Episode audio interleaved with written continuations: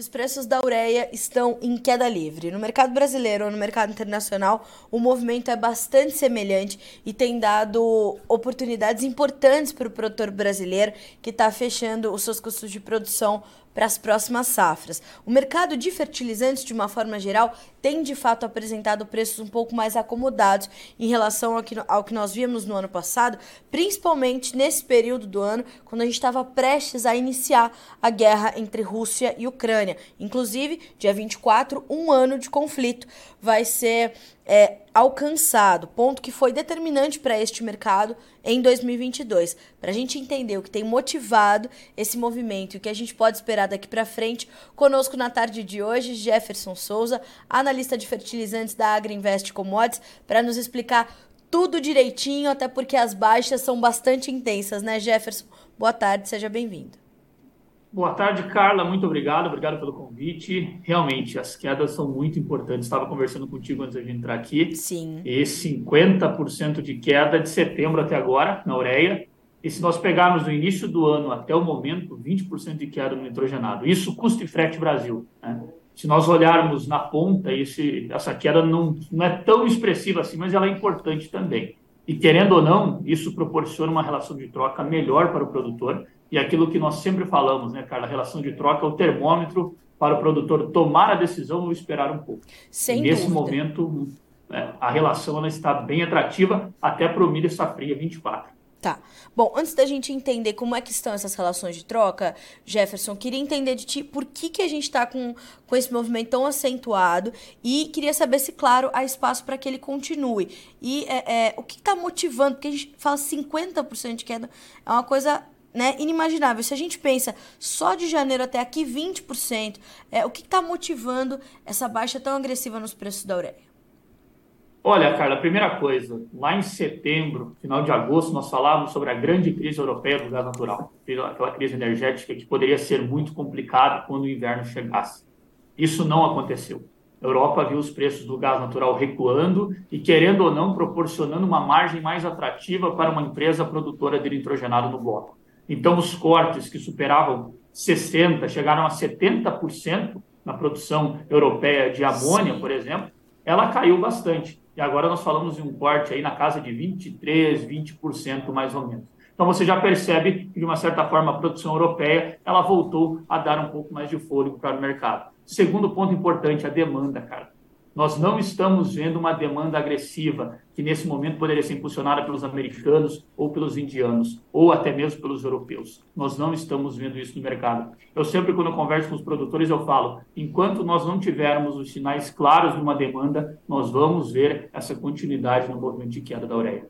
Nós precisamos ver uma demanda mais agressiva. Por exemplo, um tender indiano que nós sempre falamos. O tender indiano era para ter saído no mês de dezembro, ele não aconteceu. Janeiro, a mesma coisa. Nós estamos aí no, praticamente no dia 10 hoje e não temos ainda sinais desse tender indiano. Então você tem uma oferta, querendo ou não, é robusta, e do outro lado uma demanda que não dá sinais de fortalecimento. Você cria um cenário muito propício para queda. E é isso que está acontecendo. Do lado do Brasil, a janela para o safrinha 23 está praticamente fechada. Agora as compras elas ficaram aí para a safra de inverno. E obviamente, se você tem uma queda como essa, o produtor ele cria também uma expectativa para fechar para o seu safrinha 2024. É o que está acontecendo. Eu posso dizer para você que no Mato Grosso nós já temos aí de 25 a 30% o mercado consolidado do safrinha 24, já foi vendido. Os produtores no MT começaram a antecipar as compras do Safrinha 24 no final do ano passado, até mesmo no mês de novembro, algumas empresas dando sinais aí que queriam fechar.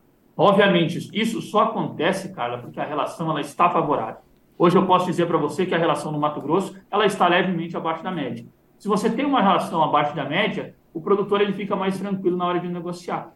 E claro, com uma queda da ureia como essa que eu comentei contigo, você cria esse ambiente. O que nós temos que olhar bastante é o que? O preço do milho, que infelizmente nas últimas semanas ele recuou um pouco. E aí, claro, a relação de troca acaba também sendo impactada. Tá. Jefferson, a gente está falando de uma relação de troca enquanto com essa base é, no interior do Mato Grosso, como, como você pontuou por aqui. Estou falando de uma relação de 51, 52 sacas, né? mais ou menos. Hoje colocando tá. uma média bem bem é, conservadora até mesmo, 51, 52 sacas. O milho recuou um pouquinho, é, se nós pegarmos nos últimos anos, a média é 55. Ou seja, estou com uma relação abaixo. Hoje nós estamos. Tá. Então, é... isso faz com que o produtor antecipe. Bom, então a gente pode entender, Jefferson, que esse é um movimento que inclusive tem espaço para continuar, justamente porque essa demanda está um pouco mais lenta. Por que, que a gente pode entender é, esse, é, ou como a gente pode entender essa demanda um pouco mais tímida, tanto dos americanos quanto dos indianos? Tem motivo para isso, Jefferson? Olha, primeiramente, nós tínhamos preços bastante elevados lá atrás, querendo ou não. Né? Essa queda ela proporciona um ambiente mais interessante, mas lá no passado recente, inclusive, eu estou falando de setembro, o preço estava 50% mais caro do que está agora. Uma outra coisa que eu conversando com alguns colegas, eles falaram, olha, Jefferson, FOB Nola, que é a referência global para os preços do nitrogenado nos Estados Unidos, realmente é uma queda muito acentuada. Agora, lá no interior, por exemplo, em Illinois, a queda ela não foi tão acentuada assim, por um fator importante, Carlos, chamado frete. O frete nos Estados Unidos das barcaças ficaram caros no ano passado. Nós podemos pegar o paralelo da crise do Mississippi. Encareceu muito o frete até você comentava aqui, a gente trocou uma ideia sobre isso. Sim. E ainda ele continua um pouco caro. Então, no interior dos Estados Unidos, a ureia ela não teve essa queda tão acentuada assim. Talvez esse é o motivo do atraso por parte do produtor americano. Ele não tem uma janela tão grande assim para fechar. Daqui a pouco ele vai ter que decidir se ele vai plantar soja, se ele vai plantar milho, trigo, etc. Então, nós sabemos que existe essa demanda nos Estados Unidos e ela está represada. Agora, a relação de troca para o produtor americano é muito boa também. Mesmo no interior, ela está abaixo da média. Então, nós sabemos que em algum momento os produtores americanos eles irão entrar comprando no mercado. Agora, Carlos, enquanto eles não derem sinais claros disso, eu posso garantir para você que o preço vai continuar recuando. Porque do lado do Brasil, nós não temos força agora para impulsionarmos a demanda. Eu preciso, como eu falei para você, ou de um americano comprando com mais força, ou quem sabe da Europa, ou uns indianos entrando com tender de ureia. Aí você impulsiona essa demanda. Mas, Jefferson, é importante que o produtor saiba que não só porque uh, uh, os preços podem continuar recuando, em algum momento os, os, americanos e os indianos possam entrar também comprando, é que não é momento de fazer ali, de repente, algumas operações, né? O, o cenário dá muitas oportunidades importantes para o produtor brasileiro que ele pode e deve aproveitar, não? Sem dúvida, cara. Você tocou num ponto muito importante. Né? O preço está caindo. Existe a possibilidade de cair? Claro que existe. Porém, nós sabemos a volatilidade da ureia. Amanhã ou depois eu posso entrar conversando contigo e falar: a ureia subiu 15% em três dias, quatro dias, não sei. Pode acontecer isso. Nós não descartamos essa hipótese. Então, claro, o produtor que ele preza por uma margem, ele olha uma relação de troca como essa, ele pode antecipar, ele não está cometendo nenhum crime antecipando esse negócio. Né? Nós sabemos disso. E o que, que acontece, que eu digo que é muito importante, o produtor que ele preserva a margem dele, olha a relação de troca, ele vai ter um negócio que prospera por longo tempo. Né? Nós, uhum. nós, não podemos esquecer, a atividade agrícola é a longo prazo. Né? Nós não estamos falando de uma safra. Então, obviamente, se nós mantermos sempre um racional na hora de fecharmos o adubo, é, de uma certa forma também os defensivos, sementes, o produtor, ele obviamente ele preserva a margem dele. Isso é o mais importante. A volatilidade, Carla, é muito grande da ureia. Nós sabemos disso. Então, amanhã ou depois, como eu falei, essa guinada ela pode acontecer. Ela pode sim. Então, o produtor que vê uma oportunidade, ele pode antecipar sua compra e ficar um pouco mais tranquilo. É, não digo nem fechar 100%, mas quem sabe uma parcela e deixar um pouco mais para frente o resto, e acompanhando sempre a sua relação de troca, não é somente o preço da ureia que vai interferir nisso, é o preço do grão dele também, no caso do milho. Como que vai se comportar o milho daqui para frente? Será que tem tendência de alta, tendência de baixa? Então, ele tem que olhar essas duas variáveis e encontrar um momento interessante. E agora, querendo ou não, Carla, está propício. Nós sabemos disso. Uhum. Como eu te falei, existe esse viés ainda? Ele existe, ele está presente. Eu não posso falar que amanhã o preço vai subir, mas a relação está boa. Jefferson, é. E, e como você sente o produtor? Ele está realmente aproveitando esses momentos? A gente está falando de 25% a 30% do milho no Mato Grosso já comercializado, mas eu sei que você é, acompanha os outros estados e está bastante presente também, é, é, né, conferindo em loco esse comportamento do produtor. Como é que você tem sentido o produtor? Ele está aproveitando esse momento? Ah, em outros estados não está muito fomentado, cara. Tá. Estamos vendo mais esse movimento no Mato Grosso. Talvez Goiás daqui a pouco comece, MS também, Paraná talvez, mas realmente o mercado que dá esse pontapé inicial é o Mato Grosso. É, até porque, vamos analisar soja 23, 24. Eu acredito que nós estamos aí com um número de 55% a 60% já comercializado. Quem sabe até mais em algumas regiões. Então, obviamente, o produtor do Mato Grosso ele antecipa essas compras. Em outras regiões, essa prática não é tão comum, não é tão usual. E são estados importantes também no consumo, como o Rio Grande do Sul, por exemplo, Paraná, que são estados mais atrasados. Mas o produtor precisa olhar isso, ele precisa analisar essa relação de troca dele, não só para o milho 24, que é uma safra mais para frente, mas também da soja 23, 24. E aí nós não vamos falar de ureia, nós vamos falar de potássio de fósforo. E esses dois fertilizantes, eles tiveram boas quedas, só que agora eles estão buscando uma certa estabilidade no mercado. Pelas minhas contas, a relação de troca está levemente acima da média, mas bem pouco. É bem pouco. E claro, muito melhor do que estava no passado, cara. Isso eu posso garantir. É, quando a gente fala levemente acima da média, vale tanto para o KCL quanto para o fósforo. Ou para os fosfatados, de uma exatamente. forma geral. Uhum, isso, exatamente. Aí, claro, eu tenho um ponto importante para colocar aqui. Dependendo de como que o produtor está analisando o preço da soja dele. É importante a gente dizer. Eu estou considerando uma projeção para 24. Tá? Então, eu não estou considerando o preço da soja 23. Se eu considerar essa troca para 23, eu posso dizer que está dentro da média, quem sabe abaixo. Mas aí eu estou fazendo o seguinte: eu estou precificando uma safra para pagar a outra. Isso que está acontecendo com o milho, por exemplo, no Mato Grosso. Qual que é a relação de troca tá. que nós vemos nessa casa de 50 sacas, 51? O produtor vendendo o milho safrinha 23 e pagando o insumo do 24 fica uma relação interessante. E querendo ou não, Carla, olhando nosso hoje as nossas vendas de milho, venda, as vendas de soja, o Eduardo comenta sempre contigo, elas estão atrasadas.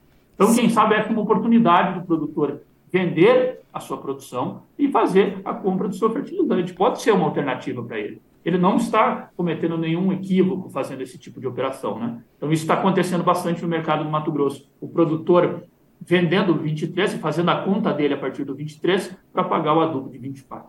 O que é, mostra né, e legitima algo que você diz sempre nas suas entrevistas, Jefferson, que é não existir uma fórmula é, é, fechada para todo produtor, todo e qualquer produtor é, de soja ou de milho ou de ambos no Brasil. Isso vale para outras culturas também, porque a gente sabe que as realidades de despesas são diferentes, principalmente as realidades de, de despesas logísticas. Né? Os custos de produção eles vão se assemelhar em algumas condições, mas quando a gente pensa nas questões logísticas pelo tamanho do Brasil, e isso para os fertilizantes eu imagino que pegue bastante, a gente sabe que para cada produtor é uma realidade diferente, mas que é uma alternativa que tem sido essa de vender uma safra para custear o insumo da próxima, ela tem se mostrado mais frequente nesses últimos meses, né?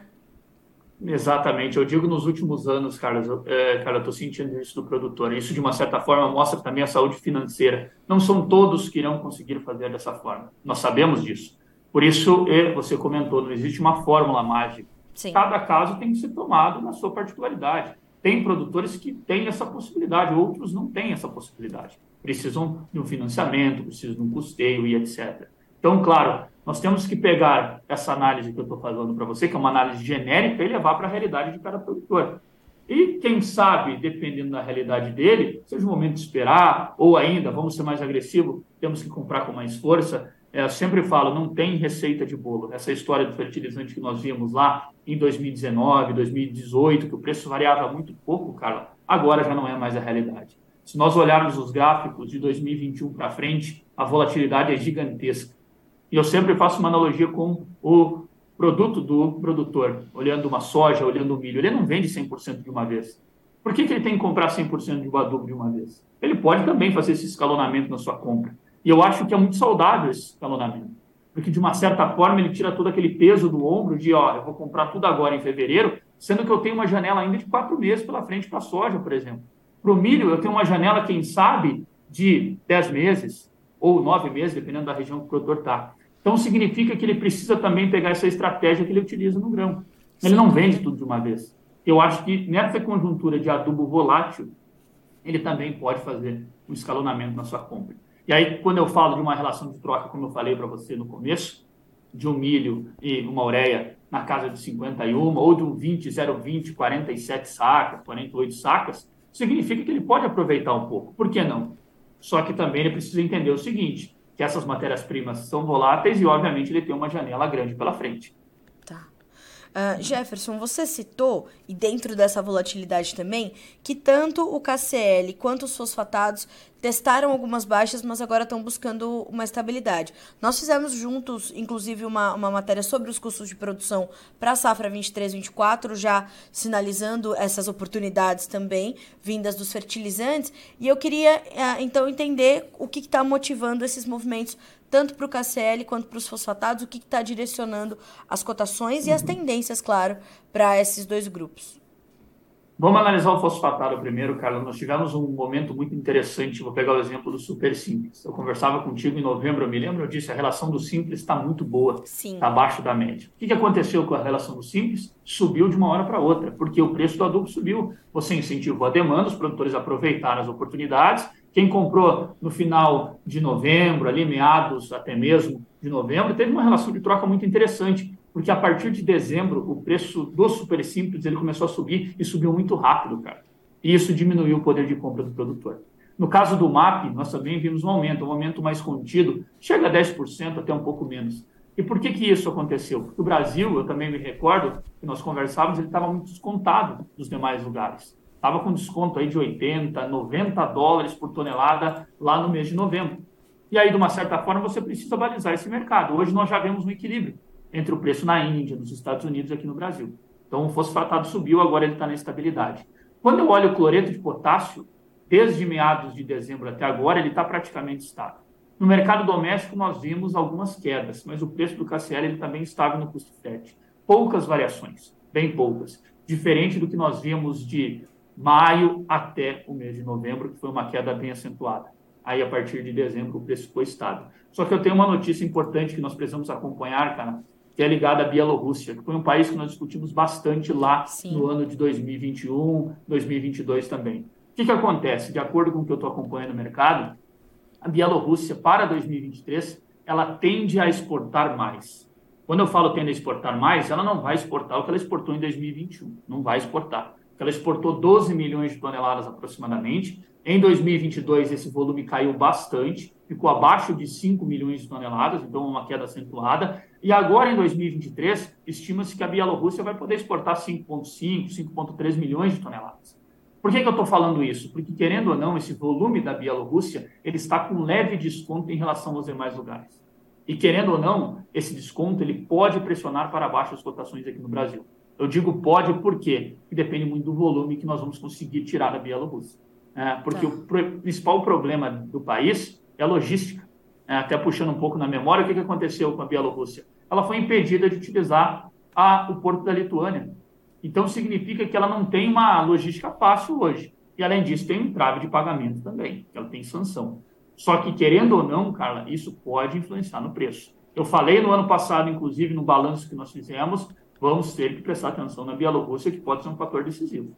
Aliás, a, gente vê um comportamento é, bem diferente do que a gente via nos últimos meses, ou no, no, no em meados de 2022, né, Jefferson? Que a Bielorrússia estava ali uhum. tentando, de um lado, apoiar a Rússia na necessidade né, e nas suas relações diplomáticas, de outro lado, também tentando escoar a sua produção, e achou essa alternativa, pelo que me parece, mas é, é um ponto ainda para a gente monitorar e, e, e, saber que ainda pode trazer algumas surpresas, né? Exatamente, exatamente. Só que agora eu digo que é uma surpresa positiva, né, cara? Nós falávamos que em 2022 Verdade. é uma surpresa negativa, agora é uma positiva. Sim. Porque se ela conseguir exportar, não são todas as empresas que farão negócio, nós sabemos disso. O volume é limitado, é limitado, mas querendo ou não, ele dá um sentimento para o mercado. Isso é importante. Né? Então é, um, é algo que nós devemos acompanhar para direcionar o cloreto. Quando eu falo de fosfatado, eu também preciso olhar para um país muito importante chamado China, né, que é uma grande expectativa. Uhum. Como que a China vai se comportar nas exportações em 2023? Ano passado ela reduziu bastante em relação a 21. Nós já sabemos toda a história, crise, protecionismo, etc. Agora em 23 ela pode aumentar as remessas. Se ela aumenta, Carlos, o que, que eu falo? Eu tenho um aumento de oferta, querendo ou não. E isso pode ser um fator determinante para a cotação do fosfatado. Então o produtor precisa olhar bastante para a Bielorrússia, na minha opinião, e para, um, para, um, para uma compra chinesa, inclusive, de cloreto de potássio, indiana, pode direcionar o preço. E para o fosfatado, ele precisa acompanhar o comportamento da China no ano de 2023. Vai ser muito importante isso para determinar a oferta de fósforo, querendo ou não, para o mundo inteiro. Jefferson, é, você citou aqui as questões logísticas e a gente tem que ter atenção a isso, os preços, custo e frete, dando essas oportunidades. Te preocupa, de outro lado, né, na contrapartida, essa volatilidade tão intensa do dólar e que é algo que, pelo jeito, tende a continuar, né? Semana passada a gente flertava com menos de, quatro, de, de cinco reais, hoje estamos na máxima de um mês, né? A gente está falando de um dólar de cinco reais e vinte e cinco centavos agora, enquanto a gente está conversando 1% de alta. É um ponto que para fechar custos e para fechar essas, essas operações com os fertilizantes tem um impacto direto, né? Claro que tem, tem sim, cara. Ainda mais os produtores que fecham em reais, eles acabam tendo esse impacto e também ficam um pouco indecisos, obviamente, porque você mesmo disse. Semana passada eu tinha um câmbio quando eu fui fazer minha conta na casa de 4,97, até chegou abaixo disso. Hoje, se eu for fazer a conta, eu estou falando de 5,25. E aí, qual que é o impacto disso? Para tomar a decisão do produtor que compra em reais. Então é, é importantíssimo ele acompanhar também. É, no final das contas, ele fica com uma dúvida, porque aí ele vê uma queda em dólar por tonelada, que ali ele não sente a hora que ele vai comprar na revenda, Exatamente, por exemplo. Exatamente, sim. Porque ele vai comprar em reais. Infelizmente, ele está ali tendo, de uma certa forma, é, entre aspas, um problema com o câmbio. E vai continuar? Provavelmente vai. Estou longe de ser um especialista em câmbio, mas eu acho que vai continuar. E aí, se continuar, você acaba dificultando também um pouco da tomada de decisão do produtor, não só na compra, mas na venda também da soja dele, na venda do milho. Porque, obviamente, essas variações cambiais trazem impacto para o preço final dele em reais por saca. Então, ele fica na dúvida. E do lado do insumo, obviamente, ele acaba tendo também essas dúvidas, essas dificuldades para tomar decisão. Certo. Jefferson, é, tem mais algum ponto que a gente não pode deixar de acompanhar nesse começo de 2023, que está aí dando uma série de, de oportunidades para o produtor brasileiro? Tem alguma outra cultura que te chama atenção, que também nesse momento é, pode ter um, um, um cenário ali propício para avançar nessas compras de fertilizantes? Olha, eu acredito que o produtor que pensa em antecipar a compra, ele tem que olhar bastante essa relação de troca dele, é aquele conselho que eu sempre falo, a relação de troca é o termômetro para antecipar ou não, e olhar a realidade da fazenda dele é importante também. Ver se a adubação que ele está fazendo é, em números de saca de soja, saca de milho, está dentro da média, uhum. coisas desse tipo. E, obviamente, nós aqui no Brasil, agora, nesse momento, no caso do nitrogênio, vamos ter que acompanhar bastante essas demandas que eu falei para você. O preço da ureia está caindo, mas se tiver qualquer movimentação do lado de fora, saindo do Brasil, esse preço ele pode mudar aqui. Claro. Nós não descartamos isso. Então, o produtor precisa olhar, precisa acompanhar essas oportunidades e, claro, ele tem que olhar também essa venda da produção dele. Né? Porque, como eu disse, a relação de troca poderia ter melhorado agora do milho ainda mais. Porém, nós vimos essa queda no nitrogenado, só que o milho também caiu do outro lado. Sim. Ou seja, eu não tenho impacto na troca. Porque a moeda dele é o milho, é a soja. Essa é a moeda do produtor. Essa é a moeda. É então, claro, se você tem uma desvalorização, significa que você está perdendo o poder de compra. Se você perde poder de compra, é um pouco complicado. Então, nós sempre dizemos, o doutor precisa analisar qual o poder de compra dele. Isso é muito transmitido nessa relação de troca. Seja para a ureia, seja para um sulfato, seja para um cloreto, para o que for, para um formulado. Se ele olhar isso, eu tenho certeza que ele toma uma decisão mais tranquila e mais racional. Tá certo. Jefferson, sempre bom conversar contigo, sempre bom ter você aqui no Notícias Agrícolas para dar essas orientações para a nossa audiência. Obrigada pela gentileza de estar conosco. É sempre, como eu falei, sempre um prazer receber você. Fique à vontade, você já é de casa, volte quando quiser. Obrigada. Carla, muito obrigado. Eu agradeço imensamente o convite e fico por aqui. Qualquer dúvida, estou à disposição. Combinado, a gente se fala. Obrigada, Jefferson. Até a próxima, meu amigo. Obrigada. Obrigadão. Tchau, Até tchau. Até mais. Tchau, tchau. Senhoras e senhores, Jefferson Souza, analista de fertilizantes da Agriinvest Commodities, trazendo destaques importantíssimos. Então vamos começar nesse nosso resuminho final. Ureia já perdeu de setembro até agora 50%, senhoras e senhores. Então veja a oportunidade que esse mercado está te dando para você que está fechando a sua safrinha 23, se tem alguma coisinha faltando, e a safrinha 24, principalmente, um cenário propício, relações de troca, a na média, vamos colocar assim. Agora, se a gente traz isso para olhar, né, para isso de forma um pouquinho mais profunda, vocês vão ver que as relações de troca estão realmente muito propícias para você avançar com as suas compras de fertilizantes. A atenção está para os preços do milho, que recuaram um pouquinho nos últimos dias, o que deixou a relação de troca um tiquinho depreciada, mas nada que mude este cenário bastante propício para elas. Agora, quando a gente olha para a KCL e para os fosfatados, ou seja, cloreto de potássio para os fosfatados, a situação é semelhante, a gente tem condições e um ambiente melhor do que se observou no ano passado, sem dúvida nenhuma. Quando a gente olha para a safra 23, para a soja 23, a gente está falando de relações de troca, né? Vender a safra 23 para pagar os insumos da safra 24, a gente está falando de uma relação de troca que está na média ou abaixo dela. E para 24, na média. Então a gente tem também bons momentos para o KCL e para os fosfatados. Uh, claro que buscaram ali, ou melhor, testaram também algumas baixas como a ureia, não tão intensas, mas testaram patamares mais baixos do que os observados há alguns meses e agora buscam certa estabilidade. Uma série de fatores que estão se costurando ali para que haja esse, esse movimento dos fertilizantes. Preços mais acomodados deverão ser uma tendência para esse, esse ano de 2023, diferente do que se observou em 2022, e a gente está prestes aí a completar um ano da guerra entre Rússia e Ucrânia. Um outro ponto que era de muita preocupação também, como pontuou o Jefferson, uh, que era a questão da crise do gás natural lá na Europa. Não veio, né? Essa crise uh, foi driblada ali, a gente tem uma retomada da produção dos fertilizantes nitrogenados, aumenta a demanda no momento onde, por exemplo, pela ureia, a demanda está um pouco mais fraca. Então a gente tem uma oferta robusta e uma demanda mais fragilizada agora, principalmente por parte, neste momento que o mercado observa muito, tanto dos Estados Unidos quanto da Índia. Os dois sinalizando ali uma demanda mais fraca agora diante de uma oferta que é consideravelmente maior do que nós tínhamos há alguns meses. Resultado: preços em queda e a tendência de que esses preços possam ceder um pouco mais enquanto a demanda não aparecer. Jefferson foi taxativo: enquanto a demanda não der sinais de retomada, os preços não dão sinais de elevação. Então, olhar para isso como oportunidade. Tá posta a carta na mesa. Agora é fazer sua estratégia, buscar sua gestão ou incluir essas informações na sua gestão e fazer bons negócios, tá certo? A gente fica por aqui com esse boletim, mas na sequência tem mais informações para que vocês sejam os produtores rurais mais bem informados do Brasil.